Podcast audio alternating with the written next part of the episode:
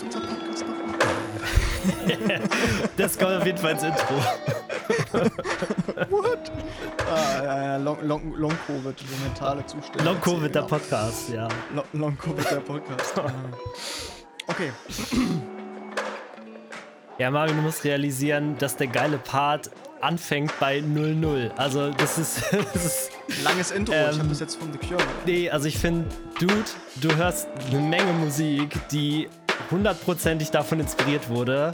Ich schieb mein Unverständnis oder meinen Zaudern gegen diesem, gegenüber diesem Album wirklich auch auf eine massive Unkenntnis. Hier gibt's einen Abgrund, in den du blickst. Es ist fast peinlich, das zu erzählen, aber den Song Love Song von The Cure habe ich nicht über The Cure kennengelernt, sondern in einer, halte ich fest, Reggae-Cover-Version. Oh.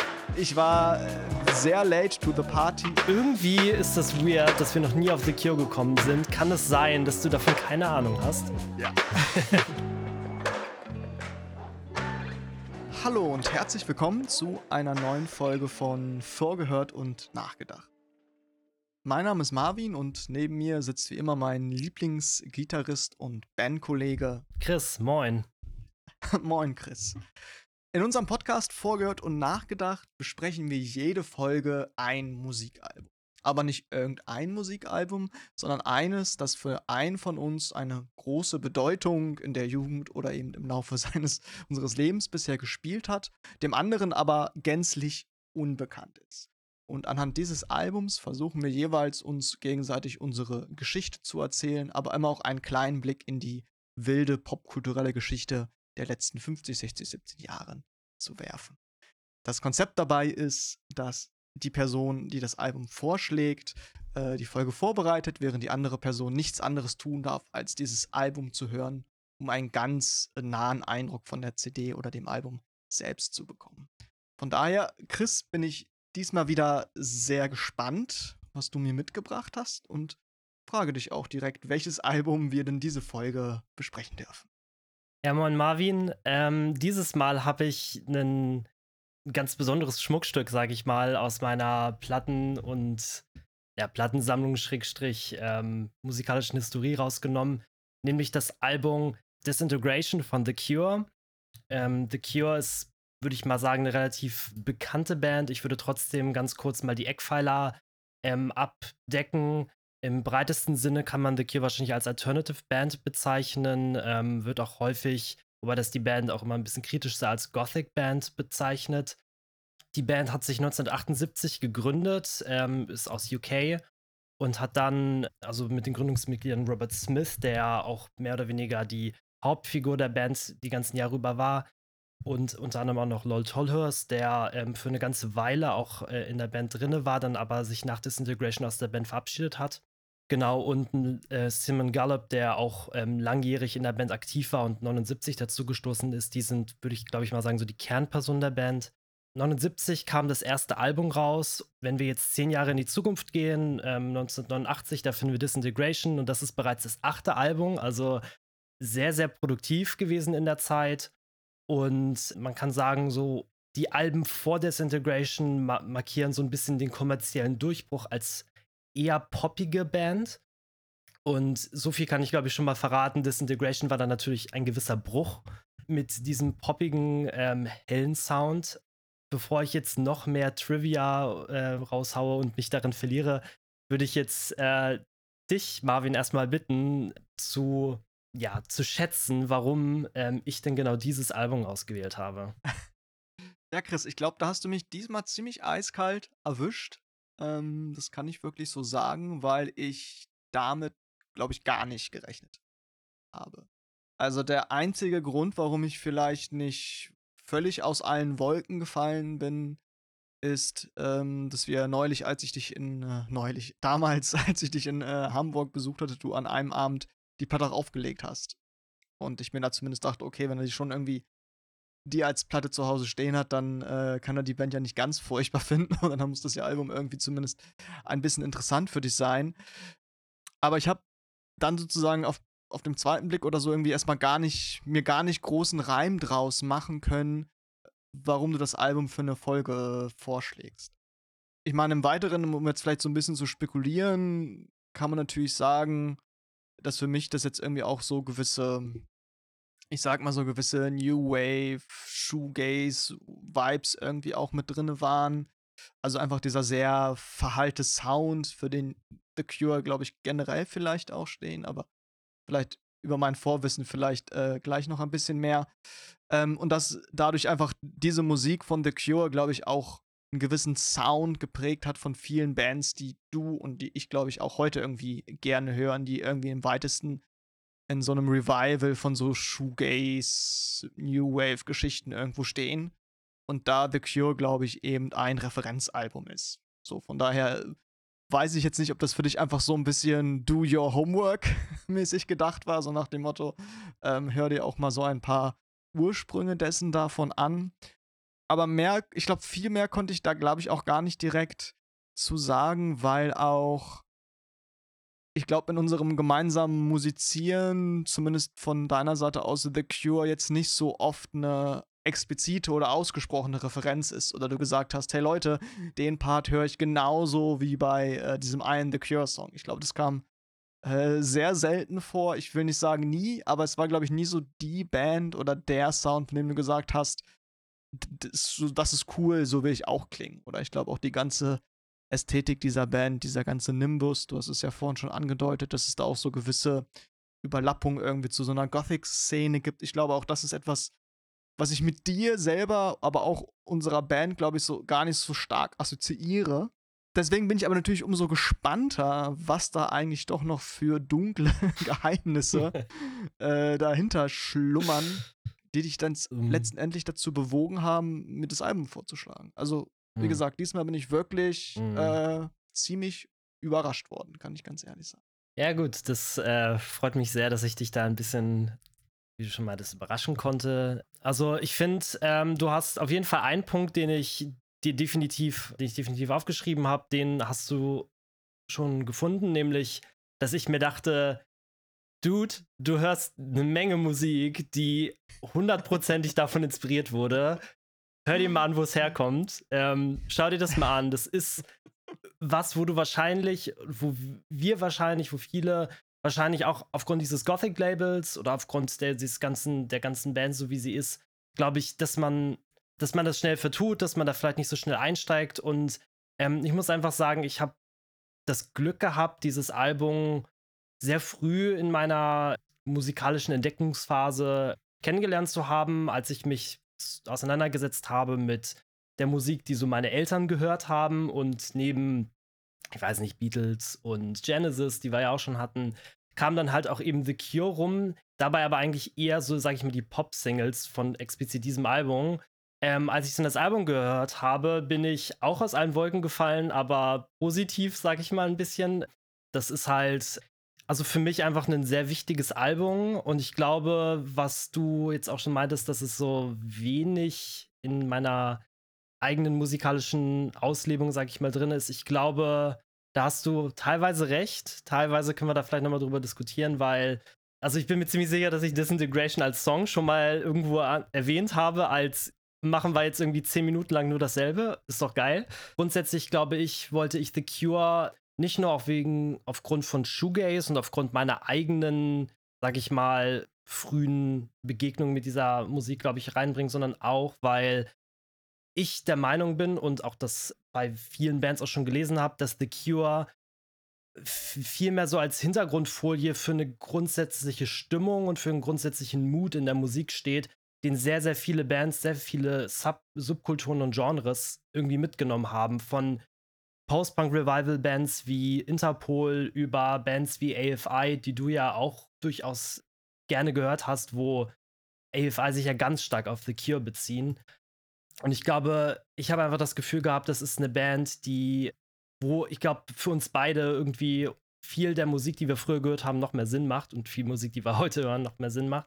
Und deswegen dachte ich, wäre es, glaube ich, für uns beide cool, einfach mal uns tiefer, tiefergehend mit diesem Album zu beschäftigen, weil, so viel kann ich schon mal sagen, ich finde es halt einfach gut. Sonst ähm, würde ich dich jetzt einfach mal bitten, ähm, uns mitzunehmen, sage ich mal so, auf deinen ersten Rundgang, auf deine ersten paar Runden mit, der, mit dem Album. Ich glaube, das Wetter hat dich nicht so ganz in die Stimmung gebracht. Ich glaube, ich habe es dir gerade als ich dir das Album genannt habe, ging es irgendwie mit dem sonnigen Wetter los, aber vielleicht hat es ja trotzdem geklappt. Genau, ich glaube, das ist, das ist mir ziemlich schnell klar geworden, oder das habe ich sehr schnell gespürt, dass das Album äh, ja einfach sehr düster ist, sehr atmosphärisch, sehr schwermütig ist und man, glaube ich, auch irgendwie sehr in der Stimmung sein muss. Ähm, und das ist natürlich, glaube ich, gar nicht so einfach gemacht, dass ich für mich gut in das Album reingekommen bin.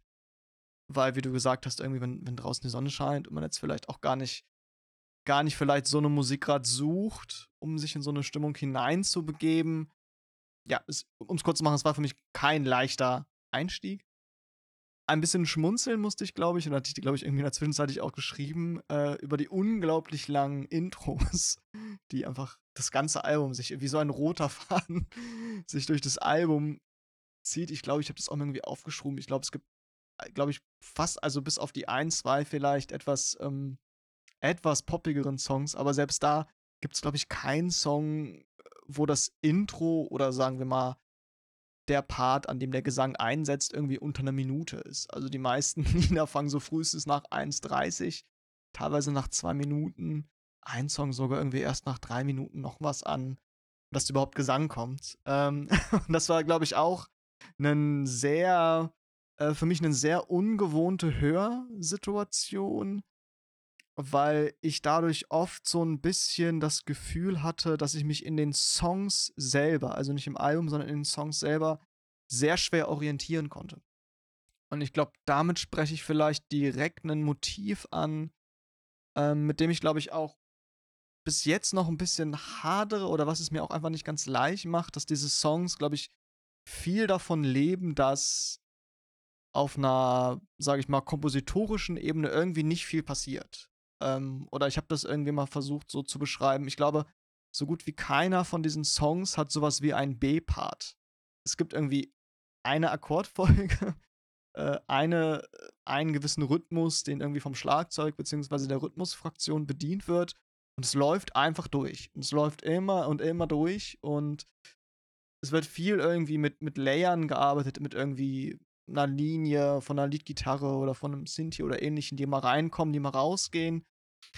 Aber es gibt selten irgendwie so markante Brüche oder Wechsel oder sowas wie einen Pre-Chorus oder einen klar als solchen musikalisch abgehobenen Chorus, was diesen Songs irgendwie für mich so ein ganz seltsames Gefühl gibt von einerseits, es passiert ja gar nichts und äh, das hat mich dann manchmal, äh, kann ich auch so frei sagen, so ein bisschen äh, irritiert bis genervt aber in anderen Momenten aber auch eine sehr starke Sogwirkung äh, entfalten hat. Gerade weil das irgendwie auch, glaube ich, mit dem ganzen Thema des Albums irgendwie auch resoniert. So ein Gefühl von verloren sein, aber auch ein Gefühl kommen, haben von nicht weiterkommen, irgendwo festhängen, auch ein Gefühl von Dinge nicht wirklich abschließen können, in der Vergangenheit festzuhängen oder in Erinnerungen, die waren, aber die man irgendwie nicht auflösen kann, mit denen man nicht abschließen kann. Also dieses Gefühl wurde genau durch diese Art der Komposition, glaube ich, sehr befördert.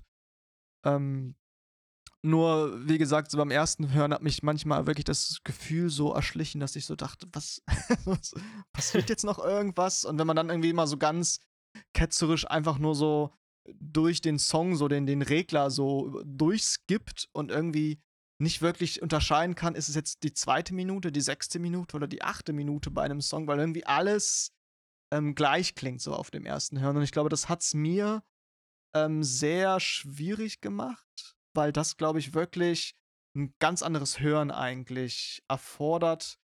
Und da ist mir aber auch ein bisschen bewusst geworden, weil ich versucht habe, das nicht nur auf das Album zu schieben und das Album irgendwie gleich abzuhaten, sondern ich, glaube ich, davon ausgehend mich so ein bisschen gefragt habe, kann es sein, dass ich in der Musik, die ich jetzt höre, oder vielleicht auch in heutiger moderner Musik, sei es Pop, sei es Rock, Metal, Hardcore, was auch immer, es viel kürzere Aufmerksamkeitsspannen gibt und man deswegen die HörerInnen immer viel stärker mit so sehr großen Elementen und Breaks und Swells und was weiß ich was und Drops und, und ne, verrückten Riffs und wechselnden Parts viel stärker irgendwie bei der Stange halten muss, um irgendwie so so eine Art von Aufmerksamkeit zu halten und das irgendwie so zu so einer inflationären Überladung von Songstrukturen eigentlich führt, und dass das einfach zu der Zeit, als The Cure eben irgendwie Musik gemacht haben, vielleicht auch noch ein bisschen anders funktioniert hat. Ich glaube, es ist nicht der einzige Grund. Ich glaube, auch früher gab es schon völlig abgedrehte Musik. Ich meine, Genesis wäre wahrscheinlich genau das Gegenteil davon. Absolut. Ähm, ja. Aber ich bin mir nicht sicher, ob so wie das Album, zumindest für mich, so nach dem ersten Höreindrücken, ob man heute auch noch so in der Form ein Album schreiben könnte und würde. Genau, das war vielleicht ja. so als, als allererster Eindruck. Und wie gesagt, es hat, das hat mir das alles nicht unbedingt sehr leicht gemacht zum Hören, sage ich wirklich, weil ich bei vielen Songs darauf gewartet habe, dass irgendwie so der eine Part oder der eine, die eine Stelle in dem Song kommt, wo man merkt, boah, jetzt geht alles auf, jetzt mhm. kommt der strahlende Chorus, jetzt passiert irgendwas, dass es irgendwie so eine Hook gibt, ne, wo so immer so, wo man sagt, jetzt kommt der beste Part. Und so, so, so, so eine Antizipation von, boah, jetzt kommt gleich was richtig Geiles. Und ich glaube, all diese Songs auf eine gewisse Art und Weise verweigern das mir. die tun das nicht so. Also nicht nur, dass sie e, nicht dass sie mhm. ewig diese Intros haben, sondern sie, sie, sie entziehen sich genau dieser Erwartungshaltung, so, boah, und jetzt kommt gleich der geile Part, jetzt kommt das geile Riff, jetzt kommt der Breakdown, jetzt kommt irgendwie die super Melodie. Mhm. Und es hat mich wütend gemacht. Aber ähm, ja, vielleicht erstmal so weit zu meinem äh, allerersten Eindruck. Ja, Marvin, du musst realisieren, dass der geile Part anfängt bei 0-0. Also, das ist, das ist Nee, also ich finde, ähm, also du hast jetzt auf natürlich jeden Fall schon mal so einen riesigen Aufriss gemacht, aber ähm, sorry. alles gut. Also ich meine, ähm, was ich dir auf jeden Fall schon mal sagen kann, ist, dass ähm, das Album damals jedenfalls vom Label auch als kommerzieller Selbstmord bezeichnet wurde. ähm. Die waren sehr, sehr geschockt davon. Also es ist jetzt auch nicht so, als wäre das irgendwie der Usus gewesen damals und die Alben davor. Also ich meine, auf dem Album davor, ähm, Kiss Me, Kiss Me, Kiss Me, da war das war ein Doppelalbum mit vier Minuten Songs, drei, vier Minuten Songs. Da waren so, ja, Just Like Heaven, so eine Songs waren da halt drauf, wenn dir der was sagt. Also eher kürzere Popnummern, wo man halt auch wirklich eine Chorusstruktur hat und Refrain, also typische Songstrukturen. Das heißt, dieses Album ist auf jeden Fall da eine, eine Abkehr von und ich finde, du hast auch schon ganz gut erkannt, dass das auch natürlich ein bisschen System hat. Es ist ganz häufig so, dass diese Songstrukturen, die man eigentlich kennt, total fehlen. Es fehlt der große Break, es fehlt die Bridge, es fehlt teilweise sogar auch der B-Part, da hast du auch recht. Was ich aber finde, was diese, und ich glaube, das ist auch so eine Sache, das ist halt so anders von dem, was vielleicht wir auch in unserer Band ganz häufig machen. Aber das ist so eine Sache, die ich zum Beispiel auch, als ich angefangen habe, Post-Rock zu hören, sehr spannend fand, nämlich dieses, wie kann man eigentlich Intensität in der repetitiven Art und Weise aufbauen? Wie kann man quasi über einen ganz langen Zeitraum etwas ausarbeiten und versuchen dort über ähm, andere Mittel viel mehr Intensität zu gewinnen. Und ähm, der Song Disintegration auf dem Album Disintegration, der war für mich, glaube ich, schon immer irgendwie so ein, so ein Leuchtbeispiel dafür, dass sozusagen in Rockmusik auch sowas passieren kann, dass du halt eben ähm, nicht diese, wie du schon meintest, diese aufmerksamkeitshaschenden Momente brauchst, sondern so in gewisser Weise einfach einfach Schichten und Schichten übereinander legen kannst. Und ich habe das Gefühl gehabt, so wurde, also ich, ich kann mir kann, kann verstehen, dass das erstmal bricht, aber ich glaube, für mich war das wirklich so, als ich dann irgendwann in dem Album drinne war und ich kann auch gar nicht mehr sagen, wie lange das gebraucht hat. Ich fand's, ich habe mich da an diese Musik rangewagt, ich habe die damals gehört und ich kann einfach nur sagen, seit ungefähr, weiß ich nicht, die Hälfte meines Lebens komme ich halt immer wieder zu diesem Album zurück und mittlerweile ist es für mich halt wie nach Hause kommen, sage ich mal weil ich halt einfach genau weiß, was ich zu erwarten habe davon. Ich weiß halt ganz genau, das ist halt so ein, so ein Bett an Sound, in das ich mich reinlege. Ich würde, glaube ich, nicht sagen, dass diese, dass diese Songs halt keine Highlights oder sowas haben. Ich glaube halt einfach, dass die Highlights, wie du schon meintest, so eine ganz andere Hörstimmung voraussetzen. Eine, die, finde ich, vielleicht fast ja auch ein bisschen eher so mit Post-Rock zu vergleichen ist, wo du halt quasi einen Part hast, der auf einmal intensiver wird oder sich graduell intensiver wird und dann kommt aber noch das Riff rein oder es kommt noch dieser Drumwechsel rein oder es kommt jetzt dieser Sound rein, der das Ganze noch mal intensiver macht. Ja, ich weiß nicht, das war, glaube ich, einfach was, was, ähm, was ich immer sozusagen als das, das Gefühl habe, ist, wenn man sozusagen in dem Album einmal drinne ist, dann kann man das quasi komplett durchhören und diese, die, sozusagen dieser Nachteil, den du, das Nervende, was du jetzt gerade gemeint hast, für mich war, glaube ich, das Gefühl da, dass sich dann irgendwann sich das zu einem großen Vorteil für mich gewandelt hat. Als ich dann einmal sozusagen drinne war.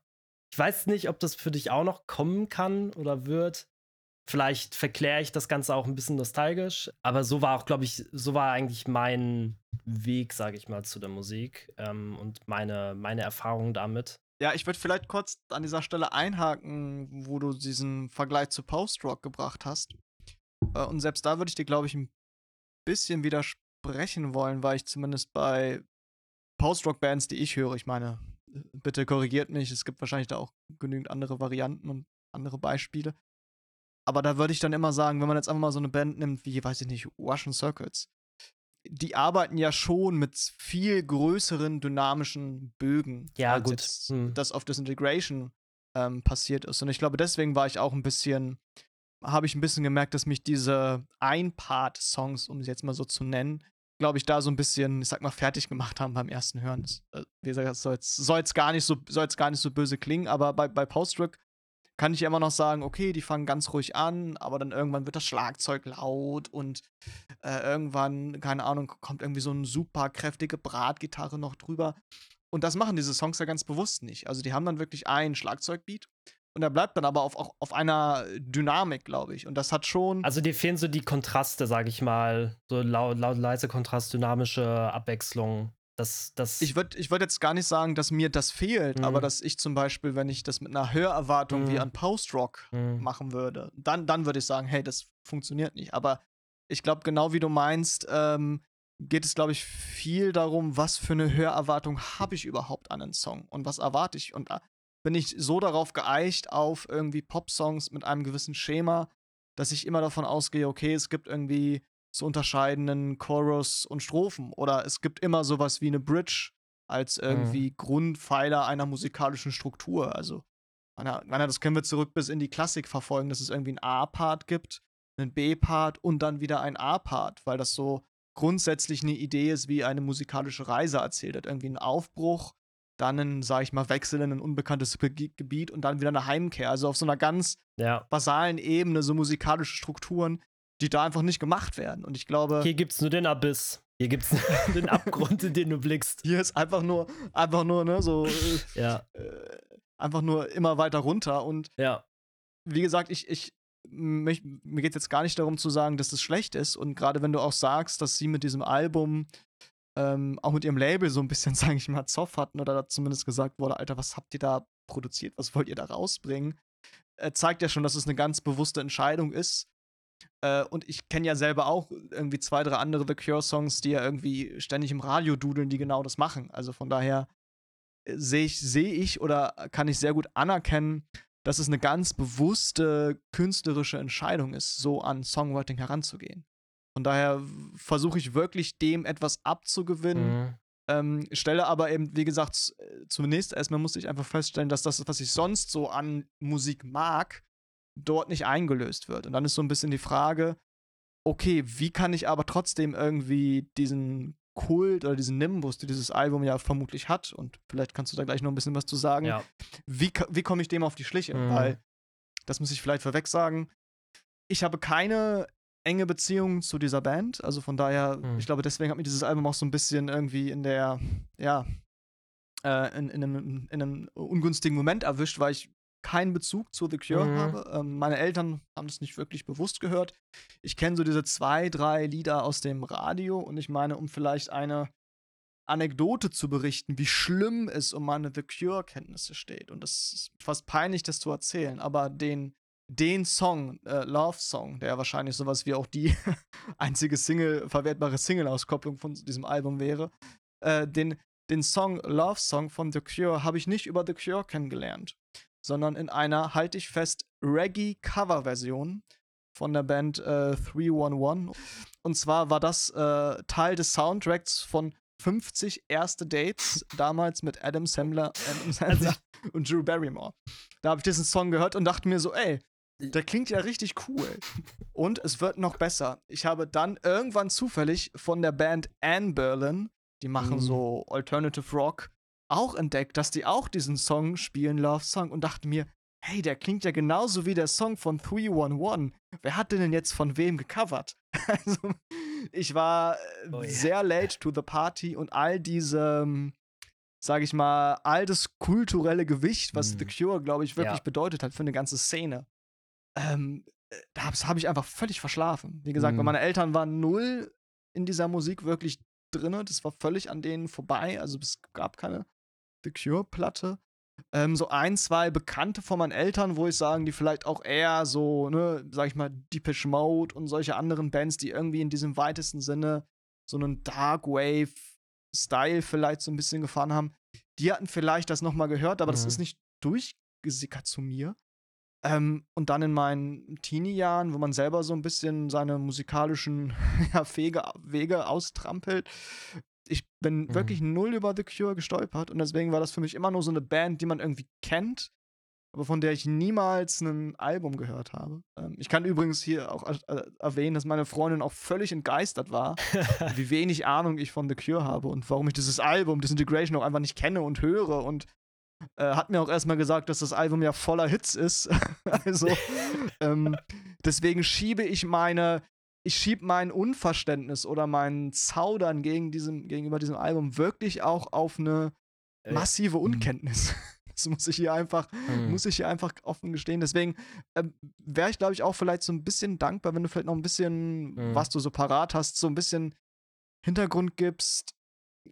Inwieweit war dieses Album ein Bruch? Wie wird das insgesamt so in der Diskografie irgendwie vielleicht auch sonst verortet? Was ist danach passiert? Ähm, weil ich glaube, das, das würde mir persönlich auch noch mal so ein bisschen helfen, vielleicht zu verstehen, äh, was ist da eigentlich abgegangen? was war da eigentlich los mit The Cure? Und warum ist das Album ja trotzdem, wenn mich nicht alles täuscht, irgendwie ein Riesenerfolg irgendwie auch geworden? Also ich muss sagen, ich habe so ein bisschen, als ich dieses Album ausgewählt habe, auch auf deine Unkenntnis so gehofft, sage ich mal, weil ich ähm, irgendwie ist das weird, dass wir noch nie auf The Cure gekommen sind. Kann es sein, dass du davon keine Ahnung hast?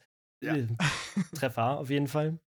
Ich kann es aber halt auch voll verstehen, wenn diese Band, und das habe ich ja auch vorhin auch schon ein bisschen anklingen lassen, ich glaube, wenn man so eine Band wie The Cure nicht irgendwie kennenlernt, aus irgendeinem Kontext, wenn man, ja, durch, durch andere Leute oder so, dann, dann ist das halt auch so eine Band, wo man so nicht genau weiß, wie man da rangehen soll, weil die ist jetzt schon seit einer ganzen Weile nicht mehr so richtig unterwegs gewesen, sage ich mal. Also die haben immer mal wieder getourt, aber das letzte Album ist jetzt auch schon 14 Jahre her ähm, und soll seit 14 Jahren rauskommen ungefähr. Also es, es ist jetzt für dieses Jahr angekündigt, schauen wir mal. Aber es ist halt eine Band, die, ähm, wie ich ja schon meinte, auf jeden Fall einen Einfluss für sehr viele Bands und Subkulturen hatte. Meine Eltern hatten das halt damals ein bisschen gehört, eben genau, wie du es gerade beschrieben hast, weil sie auch Deepish Mode und andere Bands gut fanden. Also das hat dann in dem Kontext war das unterwegs. Natürlich wahrscheinlich nicht das Album als Ganzes, sondern dann halt eher die, die Singles, die dann auf der ähm, Tanzfläche liefen. Ja, wie du schon meintest, ich kann dir jetzt so ein bisschen auch mal den Einblick geben, ähm, wie das Album so im Gesamtkontext steht. Also wie schon vorhin gemeint, es ist das achte Album. Ähm, das heißt, die Band ist schon eine ganze Weile unterwegs gewesen zu der Zeit. Der Song, der erste Song, den man vielleicht von der Band so ein bisschen kennt, ist Boys Don't Cry, wo sie ja noch total in so einem hellen Post-Punk-Sound sind, wo man vermuten würde, okay, das klingt halt genauso auch wie das Post-Punk-Revival, was dann später kam. Schon bereits ein Jahr später mit 17 Seconds ging es dann auch schon in einen düsteren Sound weiter, ähm, wo man zum Beispiel A Forest von kennt. Das ist ein, wo sie dann schon einen sehr unterkühlten Sound hatten, schon so ein bisschen dieses Darkwave-mäßige reingegangen. Ähm, dann ging das halt auch noch so ein bisschen weiter. Zwei weitere Alben, Faith and Pornography, waren dann sehr ähm, düster und depressiv. Also quasi in der Gesamtsicht wird halt so gesagt, dass es so drei große Alben gibt von The Cure oder die Band sagt das selber und das sind halt Pornography, ähm, Disintegration und Bloodflowers. Das wird so ein bisschen als die Trilogie mal bezeichnet. Das sind so die drei Depri-Alben, würde ich mal sagen, die die Band halt hat. Und ähm, da wird aber meistens gesagt, dass halt Pornography halt wirklich das Depri-Album ist und äh, Disintegration im Vergleich noch Happy Sad ist. Ähm, also, ähm, genau, also Pornography ist dann halt sozusagen wirklich das Anti-Kommerz-Album, wenn man es mal so will. Ähm, Bloodflowers kam dann im Jahr 2000 raus, also zwischen allen Alben sind auch ordentlich Jahre dazwischen. Und ähm, die Band ist halt so ein bisschen, sag ich mal, zwischen den Stühlen immer gewesen in ihrer Karriere. Also sie hatten halt immer so diese helle und die dunkle Seite, sag ich mal. Sie hatten halt ähm, viele Pop-Alben ähm, nach Pornography gemacht ähm, und den kommerziellen Durchbruch gemacht, halt mit Songs wie Just Like Heaven und so. Und wurden dann halt auch sehr in so eine Pop-Ecke eigentlich schon gezogen und, und gedacht, sag ich mal. Ähm, und Disintegration, als das Album 1989 rauskam, wurde da halt auf jeden Fall als großer Bruch gesehen, weil das Album dann wieder diese Rückkehr zu den frühen, den Alben aus den frühen 80ern darstellte und halt ähm, sehr, sehr, sehr stark mit den Erwartungen gebrochen hat. Ande, ganz im Gegensatz zu dem, was das Label gesagt hat, aber kommerziell extrem erfolgreich war. Ähm, wie du schon meintest, ähm, die Single ähm, Love Song ja, war, der, größter Erfolg ähm, und Lullaby war dann noch eine weitere Single von dem Album. Und Fascination Street ist halt ein Song, der auch für einen Film verwendet worden ist und auch als Single relativ erfolgreich war. Der ja eher zu diesen Songs gehört, der, würde ich mal sagen, eher so diesen typischen Duktus des Albums fahren und nicht so wirklich eine Single eigentlich sind. Von daher ganz spannend. So ungefähr der Punkt bis Disintegration. Ja, das markierte, würde ich mal so sagen, den ersten Höhepunkt der Band. Danach, ähm, so Anfang der 90er, kam dann äh, Wish raus, was ich dir, glaube ich, fast noch mehr empfehlen kann, glaube ich. Weil Wish halt wirklich so ein, ich würde sagen, so ein Proto-Shoegaze-Album ist fast schon. Ähm, also, das ist wirklich so ein Album, was, ähm, wenn du Bands wie Ride oder wie Slowdive oder so My Bloody Valentine, wenn du die halt gut findest, das fährt halt genau in diesen Fahrwassern, hat halt auch extrem lange Songs, ist aber deutlich rockiger.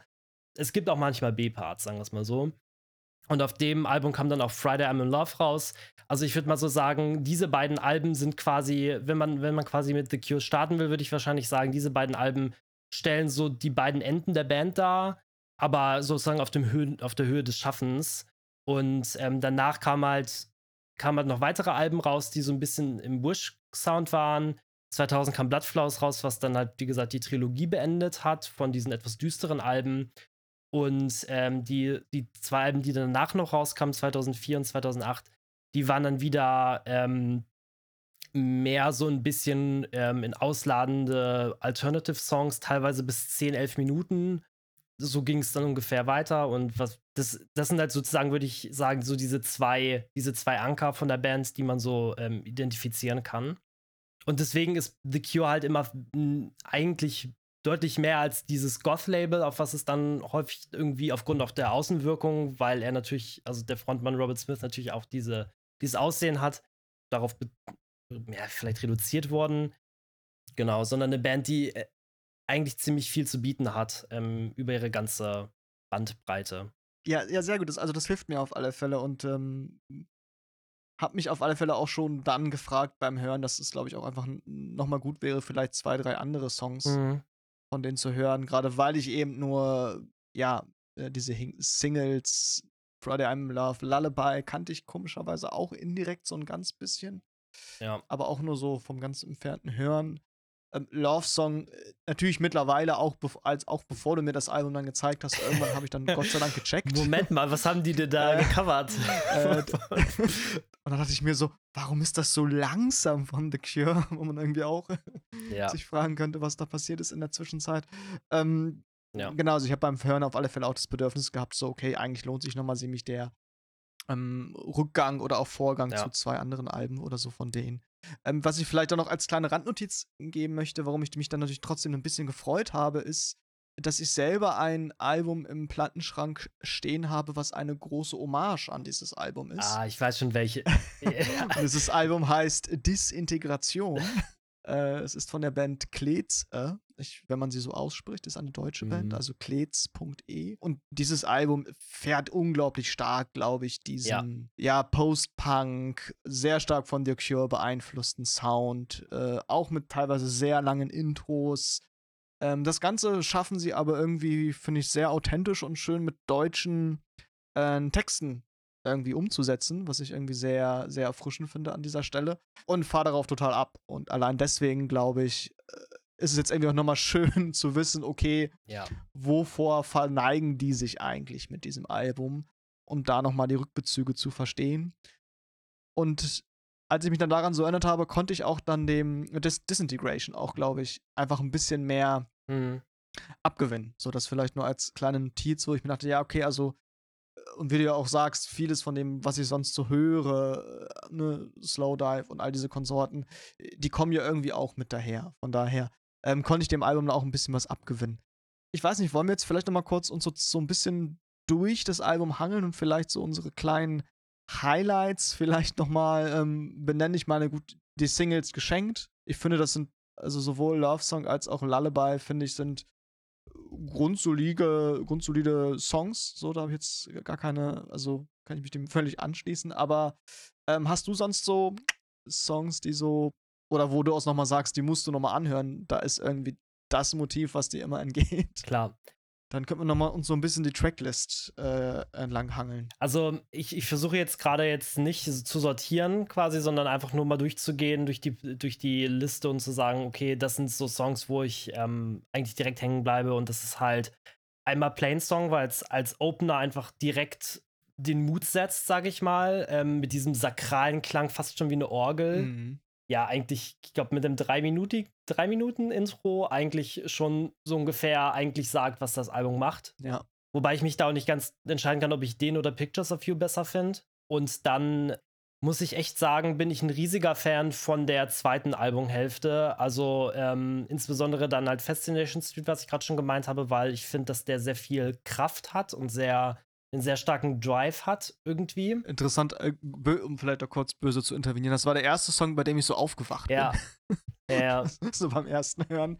Äh, weil der hat, äh, also hätte ich sofort auch gesagt, ist für mich einer der besten Songs ja. auf dem Album. Ja. Äh, liegt aber auch an dem unglaublich geilen Bass-Sound, der da irgendwie gespielt wird, der wirklich Sowieso, ja. so treibend mhm. irgendwie das auch das ist interessant. Das ist einer der wenigen Songs, der mir kürzer vorkommt als, ja, als, als die angegebene Länge. Das ist also, mm. da, äh, kann ich verstehen, dass der total, ja. also ja, geht mir genauso. Das ist ja. irgendwie für mich so der, ich sag mal, energetischste, treibendste Song. Ich glaube, deswegen sticht er so hervor. Ja. Und dann ähm, finde ich auf jeden Fall, glaube ich, wenn man so ein bisschen überlegt, was es was will das Album auf so einer emotionalen Ebene erreichen? Ich glaube, da ist äh, Same Deep Water is You, glaube ich, für mich so ein Kerntrack, der halt einfach sehr, ein sehr, sehr reinzieht, wenn man ihn so in Ruhe hört. Ich glaube, der wird wahrscheinlich für dich noch ein sehr schwieriger Song gewesen sein, weil der ist super lang und der macht halt genau das, was du vorhin so ein bisschen gemeint hast. Er meandert halt endlos auf so einer, auf so einer Ebene rum und ist halt sehr leise. Ja. Aber irgendwie finde ich, ähm, entfaltet der halt eine Sogwirkung und wo ich diese Sogwirkung am allerstärksten habe, und das ist halt auch ein Song, der für mich, glaube ich, mit der stärkste auf dem Album ist, ist halt Dis Disintegration, weil ich finde, dass der das hat, was du auch bei Fascination Street gemeint hast, dass er diesen geilen Bass hat, der einen sehr krassen Drive entwickelt. Mhm. Und ich finde halt, dass der halt ungefähr eigentlich alles zusammenbringt, was dieses Album eigentlich ausmacht. Also es hat diese, diesen, diesen, diesen krassen, depressiven, verzweifelten Sound fast schon. Es hat eine Intensität, die sich aufbaut. Der Bass ist geil. Du hast Melodien, die sich schichten und überlagern. Dann hast du halt irgendwie so einen Punkt, wo er, er, er singt halt ganz viel, er sagt ganz viele Wörter. Und wenn er dann aufhört mit diesem How the End Always Is, dann kommt dieser Tremolo-Effekt rein und ähm, die Melodie kommt halt wieder rein. Und das ist immer so ein Moment, der bei mir immer Gänsehaut auslöst. Und ähm, ich habe halt das Gefühl, dass das fast so ein Rauschzustand ist, in dem der Song halt geht. Und er geht halt auch sehr stark über dieses sich im Drogenrausch verlieren, was zu der Zeit ein Problem von Robert Smith halt war, also Drogenmissbrauch, Heroin und so weiter. Ähm, und ich finde, der Song zeigt das irgendwie ganz gut. Ähm, so dieses sich verlieren und dieses Auseinanderbrechen, auch emotional.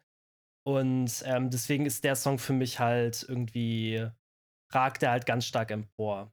Was ist denn bei dir noch so? Ähm, welche Songs sprechen dich denn noch besonders an? Also ad hoc kann ich auch sagen, dass ich ähm, Disintegration auch total gut fand und ich glaube, der hat mich auch lyrisch, glaube ich, am, also von den Lyrics her, glaube ich, einfach noch am stärksten auch abgeholt, weil ich muss sagen, um vielleicht kurz darauf zu sprechen zu kommen, haben die Lyrics mich mal mehr, mal weniger abgeholt. Ich meine jetzt ganz unabhängig davon, dass man wahrscheinlich auch einfach gewisse Erfahrungen gemacht haben muss oder vielleicht einfach da auch gewisse Erfahrungen im Hintergrund stehen, die die Texte motiviert haben. Ähm, fand, ich manche, fand ich manche Lyrics irgendwie stärker, wo irgendwie mehr passiert ist bei mir, weil ich irgendwie das Gefühl hatte, da wird irgendwie mehr gesagt oder mhm. ich kann es gar nicht genau benennen, aber bei Disintegration war es zum Beispiel genau so ein Fall, wo ich irgendwie gemerkt habe, äh, da kommen irgendwie für mich, haben für mich irgendwie voll gut auch Text und Musik irgendwie zusammengefunden. Ähm, deswegen war für mich Disintegration auch einer der dann auch irgendwie Peak-Songs, die mich dann auch irgendwie am Ende nochmal ganz, ganz versöhnlich auch irgendwie aus dem Album rausgeholt haben.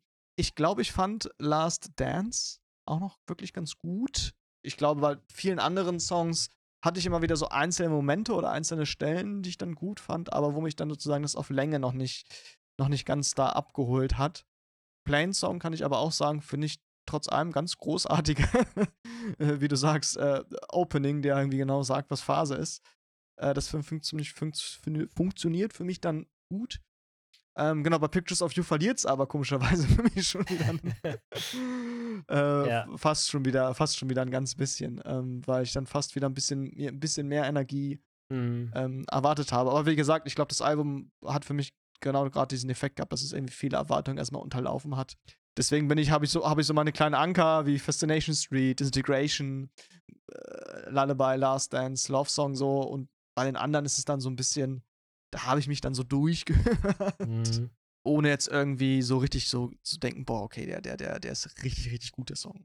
Aber. Kommt doch. Äh, ich wollte gerade sagen, ich könnte mir, wie gesagt, gut vorstellen, ähm, dass das irgendwie mhm. noch kommt, auf jeden Fall. Ja. Also, ich will das Album jetzt auch nicht zu hoch ähm, loben. Also, wie gesagt, ich persönlich bin da jetzt einfach so, kenne das Album halt so aus dem FF, dass ich, glaube ich, da einfach wahrscheinlich auch die ein oder andere Schwäche lyrisch wie musikalisch vielleicht auch überhören kann. Ähm, einfach dadurch, dass für mich diese Sogwirkung jetzt halt so perfekt funktioniert. Und ähm, der, das Album, wenn man dann einmal diese Sogwirkung akzeptiert hat, dann hat er halt auch keine, da hat das Album halt auch keine Brüche, wo du halt so sagen würdest, ah, hat der Break jetzt gepasst oder nicht? Hätte man das vielleicht anders schreiben können, weil mhm. passiert halt nicht, mhm. sondern du, wenn der Song vorbei ist, denkst du, okay, ja, war doch schön. Und dann ja. äh, geht der nächste Song los. Ähm, Jetzt würde mich aber trotzdem noch mal ein ganz bisschen interessieren. Also, du hast ja so ein bisschen angedeutet, irgendwie, das ist, hast du über deine Eltern einfach so ein bisschen an dich, wurde so ein bisschen an dich herangetragen oder deine Eltern haben das gehört und dadurch war das für dich irgendwie ein Album, mit dem du dich irgendwie auch einfach ein bisschen mehr beschäftigt hast. Warst du da auf verlorenen Posten? Ich meine, weil The Cure ist, glaube ich, schon eine Musik, die jetzt nicht unbedingt in unserer Generation den, den Peak hatte. Warst du damit alleine? Hast du irgendwie in deinem Freundeskreis, gab es da so einen kleinen eingeschworenen The Cure-Fanclub, der mich jetzt steinigen wird, wenn sie diese Folge hören? Oder war das auch wieder, wir hatten das ja immer schon wieder dieses Thema, war das irgendwie auch Musik, die du eher alleine für dich gehört hast und so? Das würde mich nochmal interessieren. Oder war das so, ja. wenn das in irgendeinem Club gespielt wurde, äh, plötzlich alle ausgerastet so? Ja, interessanterweise ähm, ist das, ja, wie gesagt, ursprünglich bin ich, glaube ich, auf The Cure gekommen, einfach weil meine Eltern das irgendwie ähm, angeworfen haben oder gemeint haben, hey, das haben wir doch früher gehört. Und aber interessanterweise, ähm, mit den Leuten, so mit meinem Freundeskreis früher, so vom Dorf, sage ich mal, da, wo die alle so schön unterwegs waren, Blink, Skatepunk hören und sowas, da war The Cure riesig. Also wir haben The Cure sehr gerne gehört, also wahrscheinlich nicht Disintegration, sondern eher die anderen Songs. Aber das war auf jeden Fall eine komplett valide äh, Band zu hören. Und wir hatten da, ich weiß auch noch, 2012, als ich auf dem Hurricane war, da hatte ich auch ein super tolles Konzerterlebnis. Da haben The Cure gespielt da hatten wir uns echt super drauf gefreut, als wir dann da als, Kre äh, als Freundeskreis hingefahren sind und die dann gesehen haben. Lustigerweise haben davor The Mars Volta gespielt. ähm, sehr interessant. So schließt sich der Kreis. So schließt sich der Kreis, genau. Ähm, ähm, ja, genau, dann haben halt The Q, ich glaube, die XX haben dann noch vorgespielt und dann kam, also da, die war noch dazwischen. Auf jeden Fall ähm, war das halt ein ganz besonderes Konzerterlebnis und ähm, auch so eine Sache, wo man halt total gesehen hat, dass diese Band halt echt Generationen zusammenbringt, weil da standen dann halt irgendwie auch so zwei ähm, ältere, ich würde mal sagen, mit 50ern neben uns, die halt so ein bisschen despektierlich auf die ganze Festival-Atmosphäre geblickt haben, weil ich glaube, die Band das erste Mal seit Ewigkeiten wieder da waren und die so, na, hoffentlich spielen die nicht die, nur die Singles. Und dann haben die halt eher so, so ein bisschen so wie die, die Connoisseure von The Cure. Geil. Und dann als Friday I'm in Love kam, ist der halt am, am krassesten rumgesprungen von allen. also ähm, so Musik, die halt auch irgendwie, wie wir das schon mit Genesis meinten, halt irgendwie auch die Generation zusammenbringen kann. Mhm und ich glaube, was ähm, ganz viel bei uns im Freundeskreis mit Leuten, die halt irgendwie eher sonst, weiß ich nicht, Blingo oder die Tür oder so gehört haben, ich glaube, und da ist es mir dann auch wieder bewusst geworden, als ich das mal reflektiert habe, jetzt vor unserem Album, eben wie ich schon meinte, mit AFI, mit Shoegaze, mit äh, Postpunk, aber diese ganze, die Melodien, die man gehört hat, diese leichte Melancholie, ähm, das sind halt auch Dinge, die durchaus bei viel von dieser ähm, von, von Punk, Alternative Musik, die wir dann, die man dann so gehört hat in der Zeit, die ich so als junger Skaterboy gehört habe, dass das durchaus da eine Referenz war und dass das durchaus etwas ist, was da als Hintergrundmotivation oder Hintergrundband ähm, für viele, für, für wahrscheinlich viele Musiker der frühen 2000er einfach stand, die das selber gehört haben, als sie jung waren, als sie jugendlich waren, der späten 90er, der frühen 2000er. Und so hat sich das dann irgendwie weitergetragen und ähm, wir haben jetzt nicht die ganze Zeit Disintegration gehört, saßen im Keller und haben geweint. Ähm, aber die, gerade die, sag ich mal, etwas helleren Songs, die waren total, ähm, ja, das war halt total was, was ich nicht alleine hören musste, sondern was ich durchaus mhm. mit Leuten aus meiner Kohorte halt auch irgendwie teilen konnte. Und ähm, ja, das finde ich halt irgendwie sehr faszinierend an dieser Band. Ich meine, vielleicht nur als kleine äh, Side Note, ich meine, du weißt es ja auch, aber wenn wir jetzt, weil du sie gerade genannt hast, Blink 182, ich meine, der Song von dem self-titled Album All of This featured ja gerade äh, den guten Robert Smith als Gastvokalisten. Von daher, genau. Ich glaube, gerade gerade bei solchen Bands ist das manchmal präsenter äh, als Einfluss, als man vielleicht auf den ersten Blick denkt. Mark Hoppes von Blink hat halt auch schon gesagt, dass The Cure seine Band der Kindheit war. Also, das ist so, so also und zuletzt gab es ja auch mal von ähm, Rick Biado, ähm, einem Musik-YouTuber, ein ähm, Video, wo er erklärt, warum so die ähm, Animal of the State Songs ähm, denn so toll seien. Und da spricht er halt auch davon, dass diese Musik diese Melodiosität und Melancholie mit drin hat und nicht nur punkig sind, sondern dass da in diesem ganzen ähm, Pop-Punkigen halt auch immer so eine gewisse Grundmelancholie mitschwebt. Und das ist halt so was, was, glaube ich, The Cure, selbst wenn dann nicht die Sinti-Flächen da sind, selbst wenn nicht man die ganze Zeit nur auf einem Mut unterwegs ist, das ist, glaube ich, was, was The Cure, glaube ich, für sehr viele, für sehr viele Bands sozusagen als äh, Teil der musikalischen DNA dann doch weitergegeben haben oder bei vielen dann wiederzufinden ist, die heutzutage irgendwelche Gitarrenmusik machen. Auf jeden Fall. Also, ich finde es vielleicht, glaube ich, auch interessant, um vielleicht mal kurz auf meine äh, Jugend in der Hinsicht zu reflektieren, warum ist bei mir The Cure nicht aufgetaucht. Ähm, ich glaube, zum einen, weil ich im direkten Freundeskreis nicht so diese, ähm, ja, ich sag mal im weitesten Sinne Gothic-Fans hatte. So, das war so ein bisschen indirekt. Man war irgendwie Emo, aber ich glaube, da sind dann die, die Bezüge und die Verweise doch nochmal anders und da hat man sich auch teilweise sehr kleinteilig voneinander abgegrenzt in diesen jungen Jahren. Und ich glaube auch, weil The Cure natürlich auch nochmal ein anderes, sag ich mal, Bild von, von Männlichkeit vielleicht auch mitbringt, was stärker über so eine Verletzlichkeit, ja, Depressivität, Fragilität ähm, mitbringt. Und ich glaube auch da zum Teil natürlich auch mit gewissen Erwartungen bricht, die man eigentlich irgendwie so als junger Heranwachsender, in Anführungszeichen, Mann hat. Ähm, und das bei mir, glaube ich, ein, in dem Freundeskreis, dem ich war, äh, vielleicht auch deswegen nicht so stark irgendwie Anklang gefunden hat. Ich meine, das ist jetzt alles Spekulation. Ich glaube, am Ende sind es einfach Zufälligkeiten, warum es bei mir dann nicht durchgekommen ist, weil Blink 182 haben wir auch alle gehört. Ähm, aber ich glaube schon, dass es irgendwie äh, ein gewisser Schlag Mensch ist, die irgendwie sich sehr mit dieser Musik identifizieren können. Oder gerade auch mit diesen, wie du es genannt hast, diesen melancholischen Zwischentönen oder dieses Gefühl von nicht ganz dazu zu gehören, vielleicht auch. Das spricht vielleicht auf einer allgemeinen Ebene viele Menschen an. Aber dann glaube ich, so in der Intensität nochmal ähm, braucht es da vielleicht noch ein bisschen mehr. Und äh, vielleicht hat sich bei mir einfach diese Konstellation nicht ergeben. Weil ich glaube, ich kenne auch in meinen Jahrgängen auf alle Fälle Leute, die das gehört haben. Das war überhaupt nicht das Thema, aber ich glaube, ich hing nicht mit diesen Leuten rum, sondern ich hing irgendwie mit den anderen Leuten rum, äh, die Onkels gehört haben. Und das ist äh, uh. dann vielleicht, das ist dann vielleicht die andere Kurve, ja. die ich Gott sei Dank nicht genommen habe. Ja. Aber äh, ich glaube, da sieht man auch vielleicht manchmal die, die, die Lücken, die sich da irgendwie auftun oder die Unterschiede. So als ja. kleiner Abschlussgedanke von meiner Seite. Ähm, ja, Chris, vielleicht soweit an dieser Stelle.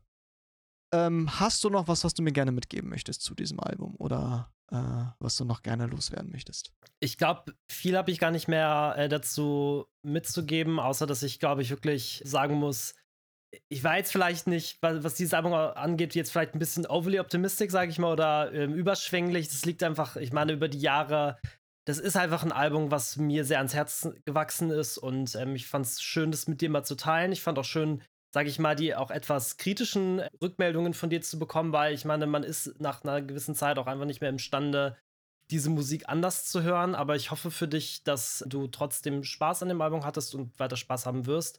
Und ich hoffe für dich, dass du einfach jetzt eine gute Grundlage hast, um dich durch den Rest der Diskografie zu hören, weil ich glaube, da ist extrem viel für dich dabei. Ich wollte noch mal ganz kurz zurückkommen auf diese Sache mit Post-Rock. Ja, da magst du ein bisschen recht haben, dass das vielleicht ein etwas blöder Vergleich war. Ich glaube, ich würde auch eher sagen, Shoegaze im breiteren Sinne passt da, glaube ich, wirklich noch mal ein bisschen besser ähm, rein. Das magst du ja aber auch sehr. Und von daher, ähm, hör dir vielleicht als nächstes erstmal Wish an. Ja, dann kannst du vielleicht auch, vielleicht kriegen wir das ja sogar in, in Podcast noch mal so als fünf Minuten, ähm, als fünf Minuten Rubrik dann noch mal irgendwo unter, dass du dann auch noch mal äh, deinen Höreindruck zu Wish wiedergibst, weil das würde mich dann noch mal sehr interessieren. Genau. Und ansonsten würde ich jetzt erstmal allen, die äh, zugehört haben und bis hier durchgehalten haben, äh, danken. Wir freuen uns immer darüber, wenn ihr ähm, Rückmeldungen äh, für uns da lasst über die einschlägigen Plattformen, Instagram oder zum Beispiel auch über iTunes. Genau, wir würden uns über jedes Feedback sehr, sehr freuen. Und genau, Marvin, hast du denn noch etwas zum Album zu sagen oder allgemein? Chris, ich bedanke mich einfach für die schöne Einführung, für dieses auch, ich glaube genau deswegen mag ich auch diesen Podcast, dass man selber aus so aus der eigenen Komfortzone und aus den eigenen doch immer wieder auch festgefahrenen Hörgewohnheiten einfach mal rausgezwungen wird und so sehr ich vielleicht auch in den ersten Momenten das jetzt so ein bisschen klang, als hätte mich dieses Album irgendwie nur äh, total irgendwie frustriert oder sowas, äh, bin ich dir trotzdem auf jeden Fall dankbar. Ähm, weil ich jetzt erstens einfach mal anfange, diese, diese klaffende Bildungslücke zu schließen und ein bisschen Pop- und Musikgeschichte nachzuholen.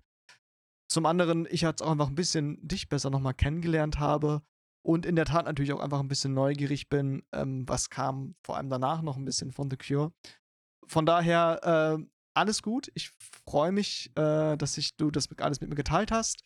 Und danke fürs Zuhören.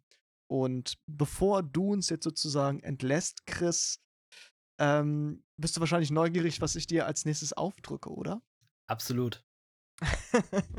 Ich kann dich aber leider direkt irgendwie enttäuschen. Ich habe noch gar keine Ahnung. Uh. Das einzige, das einzige, was ich, das einzige, äh, was ich äh, versuchen werde, ist ein bisschen auf die, äh, auf die äh, Wetterstimmung zu achten, weil ich glaube, das, äh, ob man es glaubt oder nicht, äh, es gibt, glaube ich, einfach Wetter, bei dem funktioniert The Cure auch nicht so gut und das liegt dann auch gar nicht an der Band oder an mir oder an sonst wem. Äh, von daher gucke ich mal, ob ich vielleicht ein Album für dich droppen kann, das dich ein ganz bisschen in den jetzt aufkommenden Sommer vielleicht ein bisschen besser durch den Tag begleitet. Aber was es wird, ähm, ich muss sagen, nachdem du mich jetzt so aus der äh, ja, Reserve gelockt hast, mich so richtig überrascht hast, hast du jetzt natürlich auch die Messlatte ein bisschen hochgesetzt. Ich muss jetzt, glaube ich, ganz tief in meinen Plattenschrank greifen, um da was rauszusuchen, was dich auch mal ein bisschen ja, taumeln lässt und nicht so ein völlig erwartbares Album, von dem du sagst, naja gut, damit hätte ich jetzt eh gerechnet. Ähm, in diesem Sinne kannst du gespannt sein, ähm, was es wird und natürlich auch alle anderen, die dann für die nächste Folge wieder dabei sein werden. Ja, wunderbar, Marvin. Also zu meiner Verteidigung nochmal, ähm, Aprilwetter kann man immer schlecht voraussehen. Ich hätte wahrscheinlich sagen sollen, sonst switch mal zu Wish, aber ähm, ja, da musstest du jetzt halt durch. Ähm, ansonsten, ähm, ja, nochmal danke fürs Zuhören und ähm, dann hören wir uns sehr bald mit einem unglaublich ähm, spannenden Album von Marvin, da bin ich mir sicher, ähm, wieder. Und bis dahin, ähm, ja, auf Wiederhören. Macht's gut. Ciao.